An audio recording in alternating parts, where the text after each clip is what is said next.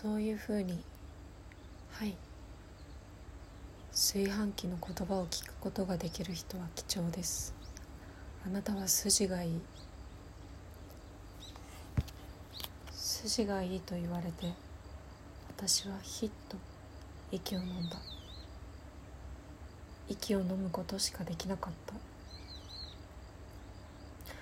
落ち着いて考えてみれば私はどうやら褒められているらしかった。それなのに褒められたことがないからどう反応していいのかわからない。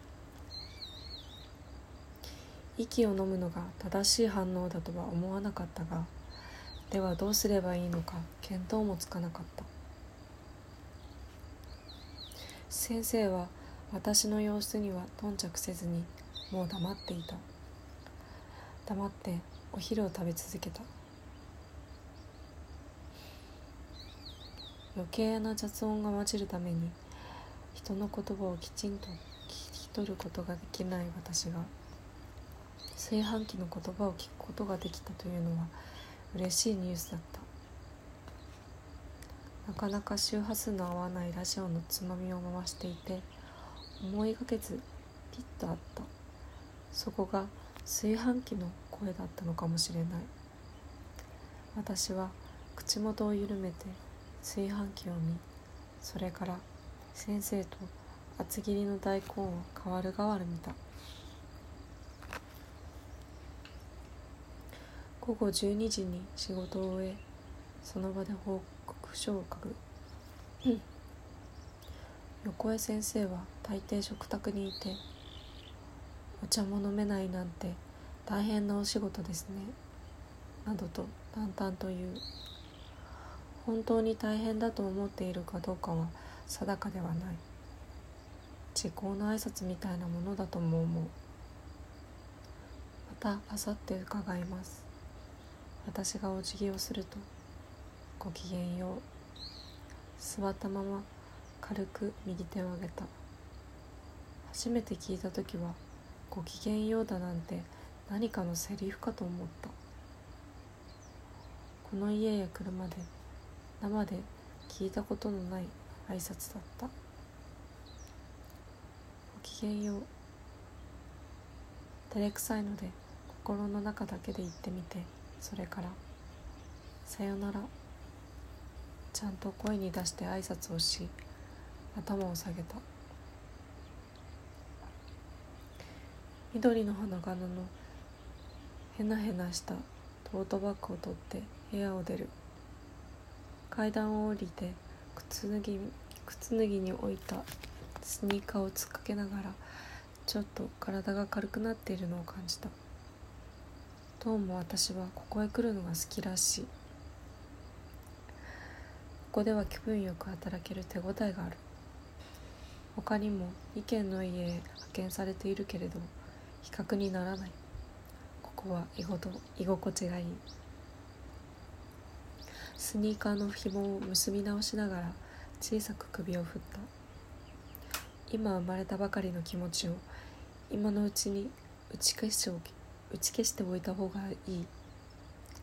好きだとか居心地がいいだいいとかそういう気持ちは必要ではないと思う。ヘルパーの掟は与えられた仕事以外のところには指一本触れないこと。好きかどうかを基準にするのは掟の外枠を指一本で触れるどころか指を10本分合わせて掴んでガシンガシンと揺さぶるようなことなんじゃないだろうか。私は体を起こし大きく息を吸った。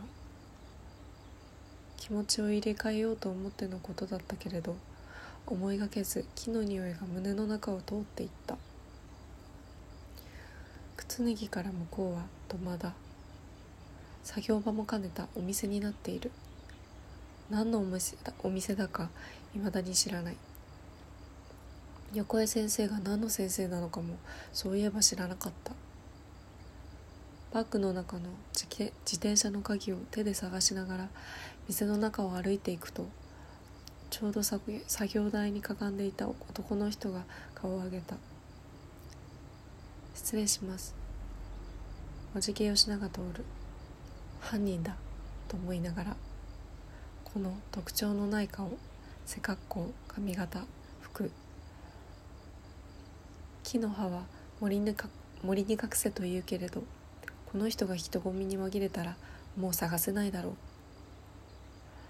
無言でお辞儀を返してきた犯人のそばらそばを通り過ぎる時ふと不思議な木の葉が目に入った。何だろう。ここに隠れているもの。犯人の手の下にあるもの。今犯人がその上に木枠を当てて作業をしていたもの。それ何ですか？思わず聞いていた。作業に戻りかけていた犯人が再び顔を上げた。レコードのジャケットだよ。知っている？と思った。私はそのレコードのジャケットを知っている。違う。ジャケットじゃなくてもっとその人そのそこにある何か駆け寄って手に取りたくなった。無性に懐かしかった。何のレコードですか？さらに聞くとその人はぶっきらぼうにジャケットをこちらに向けて立ててみせた。エラ・イン・ベルリン。エラ・イン・ベルリン。そんな名前だったか。親戚のおばさんみたいに親しげに笑っているジャケットの女の人。あのそのレコードどうするんですか？うんと犯人は白い前毛で前掛けで右手を拭った。学装するんだよ。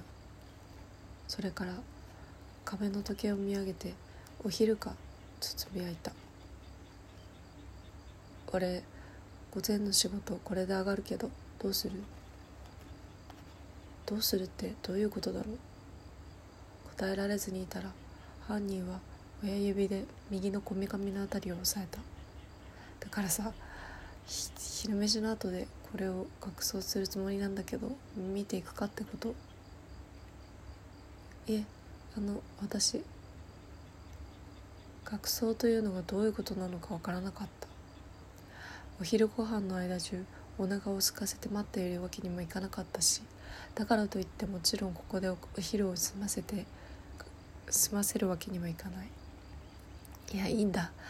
見たそうな顔してたから行ってみただけ。いいんだ。興味ないよな普通。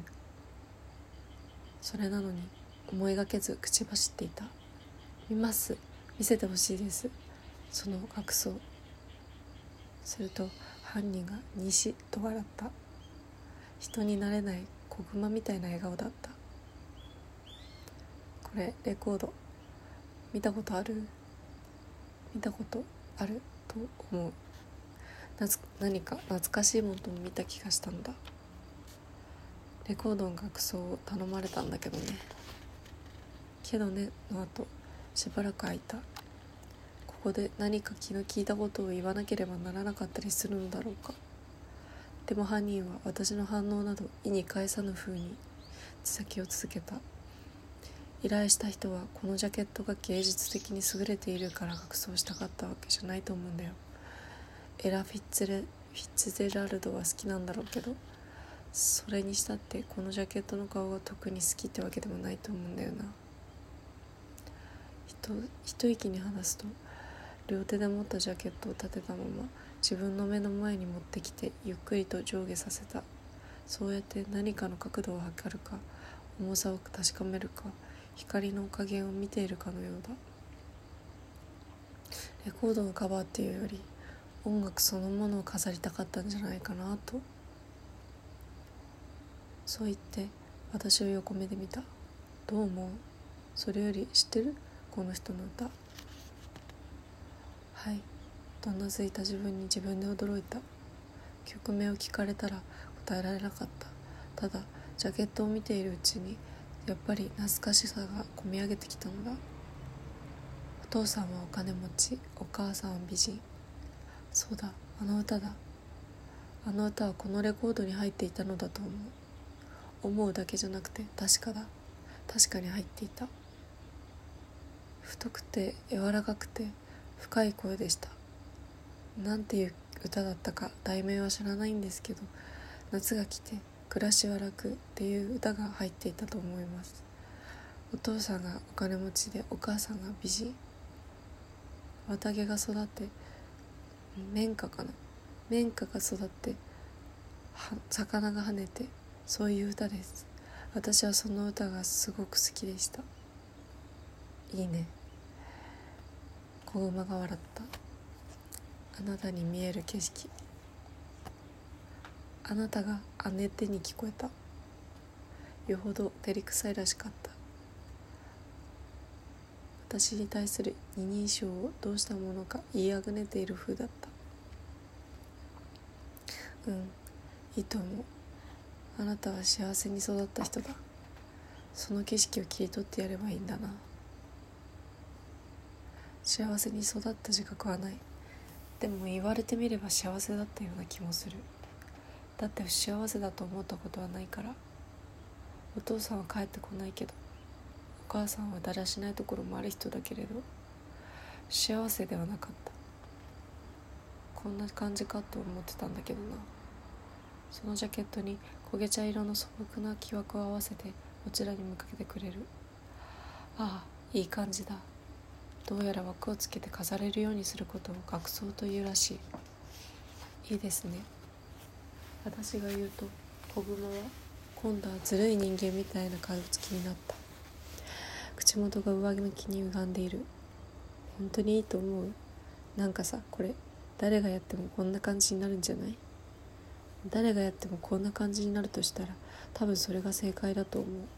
最小公倍数というやつだ。本当はもっと幸せな感じなんじゃないの？これ聞いたら幸せな景色が目に浮かぶんでしょ？幸せな景色。そうかもしれない。愛されて抱かれて育った赤ん坊。仲のいい夫婦。それは私の幸せの願望だったのかもしれないとぼんやり思う。でももしも私がそう思ったからといってこの学装を頼んだ人がどうなのかはわからない。私が思うことには何の意味もない。そうだよ。きっと幸せな思い出を飾っておきたくて学装を思いついたんだよ。彼は私にというより自分に言い聞かせるように繰り返した。そうして何か納得したらしく何度かうなずいてからレコードジャケットを作業台の上に戻した。あじゃあ俺これから昼だからお疲れ様でした。そういった時には元の犯人顔に戻っていた。ほっぽり出されて今日疲れた。見ていくかと聞いてのではなかったですか。これからどう学装するのか見ものだったのではないですか。お疲れ様でした。だけど言えずに私は虚しく作業台のそばを離れる。表のガラスの取っ手に指をかけた時今度あなたが来る時までに仕上げとくから。どんな具合か見てよ。犯人の背犯人の声が背中へ追いかけてきた。